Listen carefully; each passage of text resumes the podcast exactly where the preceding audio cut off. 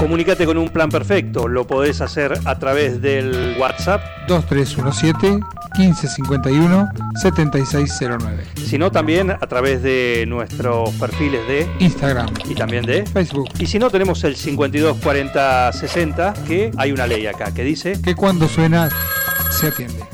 ¿Quién está ahí del otro lado? Yo, Cristina, pelotudo. Oh, shit. Así pueden comunicarse con un plan perfecto. Un plan perfecto. Banda de radio.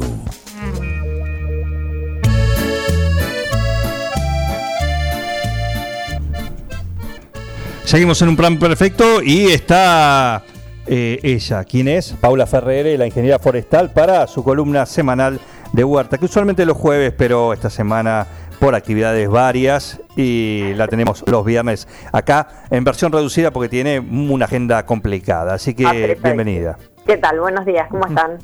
Muy bien, ¿vos? Bien, bien, bien. Sí, sí, como bien decís, la verdad que con múltiples eventos de toda índole. Exactamente, exactamente. Eh, contanos, ¿qué tenemos para esta semana? Para esta semana, bueno, no tenemos la semilla aún todavía para toda la gente que consulta. eh, todavía no hemos recibido la semilla que está en- empezando a distribuirse en el país, pero bueno, calculamos 10 o 15 días más hasta que llegue el 9 de julio y la podamos este, fraccionar y distribuir. Recordemos que las bocas de expendio, porque el INTA se encuentra cerrado, eh, van a ser la del municipio, eh, las escuelas y las delegaciones de, bueno, del interior del partido. Bien. Eh, para la col- columna de hoy preparé un mini tema que es la milpa. No sé si ustedes han escuchado alguna vez hablar de la milpa, Milpa, no. Es una técnica de cultivo empleada por los mayas y que bueno, que se sigue realizando en algunas regiones de, de Centroamérica. Es una técnica de cultivo que combina distintas especies. Eh, ellos, ellos trabajan con frijol, porque bueno, por la zona de cultivo nosotros podríamos reemplazar ese frijol por la chaucha o poroto, el maíz y la calabaza. Esta forma de cultivo que se trata ni más ni menos de organizar estos cultivos en simultáneo para tener una producción eh, diversa y bueno y alimenticia me- desde el punto de vista alimenticio muy completo porque bueno tenemos proteínas tenemos hidrato de carbono de todo un poco. Eh, y a su vez eh, hay estudios científicos que demuestran que la producción del sistema combinado es superior a que si hiciéramos eh, alguno de estos cultivos en forma individual. Ajá. Eh, lo que se trata, bueno, simplemente es esto, sembrar, aprovechar los distintos estratos. Si usáramos la chaucha de crecimiento indeterminado, que es la chaucha que se, que se encaña, podríamos aprovechar el desarrollo del maíz para que se justamente se desarrolle o o se trepe a la planta de maíz. Y bueno, estamos en el mismo lugar cultivando dos especies con buen crecimiento. Y en lo que respecta a la calabaza, eh, recibe el reparo de alguna manera, la- el sombreo del maíz, que bueno, en la, en la época por ahí de enero eh, permite eh, de alguna manera mitigar las altas temperaturas. Bien.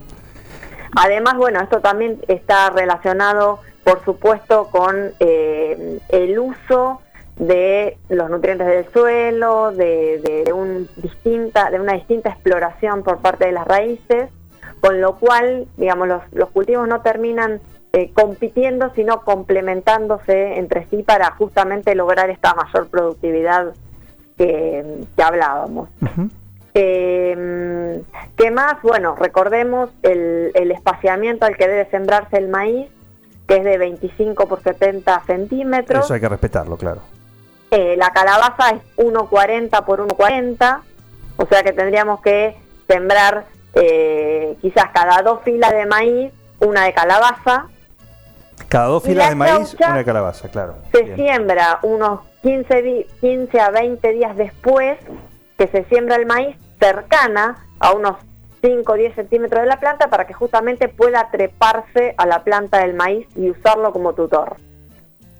Perfecto, perfecto. Eh, ¿Qué dato más hay que tener en cuenta con este sistema?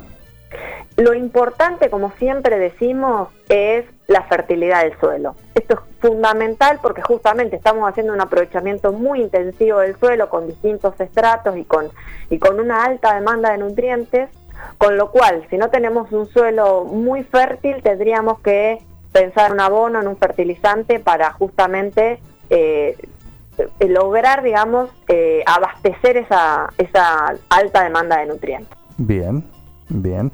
Eh, así que es una buena combinación. Es una buena combinación. Algunos trabajos que he leído, la verdad que muy interesantes. Hablan también de la incorporación, por ejemplo, de árboles. Uno dice, bueno, tengo un monte frutal, podría hacer esto en el, en el medio de las filas, eso sería una alternativa. Otra alternativa sería la siembra de especies aromáticas, que también sumamos esta diversidad a la huerta y lo que logramos eh, es un espacio eh, más diversificado que pueda atraer a más polinizadores. Recordemos, lo hemos aprendido con las cucurbitáceas que necesitan de la presencia de polinizadores. Y bueno, tener una oferta eh, de polen, digamos, sostenida en el tiempo con distintas especies también ayuda a retroalimentar el sistema, digamos. ¿Se puede combinar esto con algo más? Bueno, como decíamos, eh, algunas bibliografías hablan incluso con el cultivo de tomate, eh, las aromáticas que decíamos, algunos hacen eh, cortinas forestales alrededor.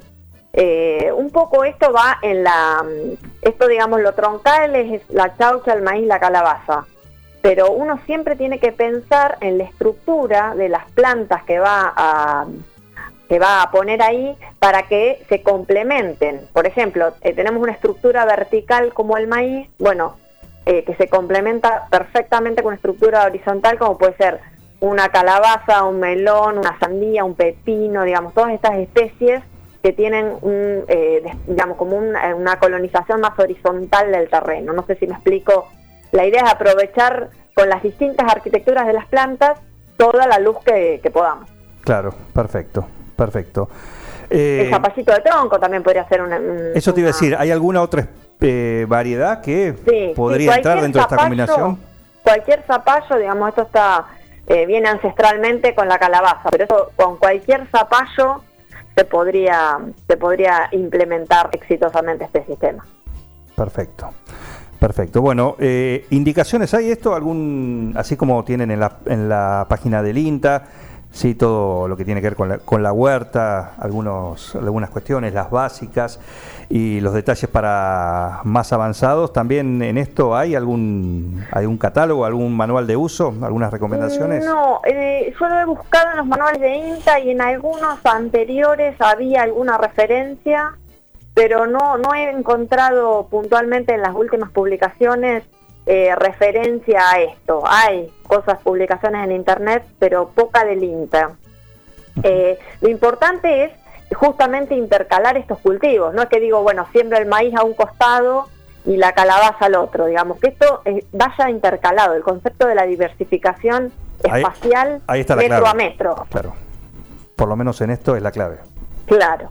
Y respetar, por supuesto, la, fecha de siembra. Todavía estamos ya, tenemos estas temperaturas que nos, nos, nos entusiasman para la siembra, pero bueno, quizás el maíz podríamos, con algún reparo, quizás sembrarlo ahora, pero en la calabaza, por ejemplo, los zapallos, esperar a octubre.